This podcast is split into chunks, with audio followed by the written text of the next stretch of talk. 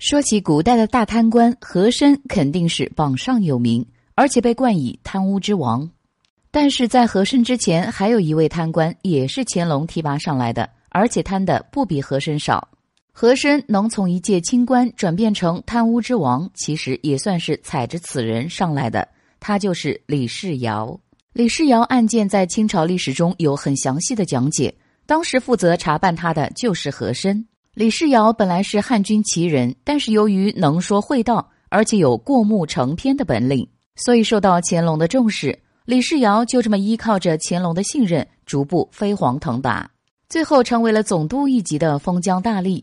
乾隆会如此信任李世尧，也逃不过乾隆的爱好。李世尧懂得察言观色，也懂得乾隆最喜欢什么，所以在任期间，每年给管辖的地方官员下达指标。搜集各种稀奇的珍宝供奉给乾隆，乾隆对李世尧的喜欢就像他后来喜欢和珅一样，因而即使知道他贪污受贿，也都是睁一只眼闭一只眼的放过去。有官员上奏弹劾的话，乾隆还给他打掩护，顶多是象征性的换一个地方做官罢了。还有记载称，在李世尧贪污腐败期间。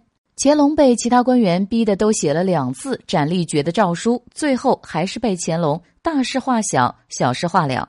最后不仅放了，还歪曲的说出一些功绩，给升了官，可笑不可笑啊！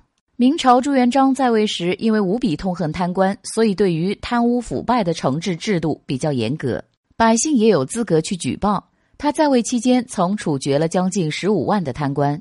而乾隆在位期间，针对贪官的一些监察惩罚制度并不严格，而且乾隆还靠着这些贪官养着呢，所以也不会过多的去管理，这不变相的培养出了李世尧和和珅这两个大贪官。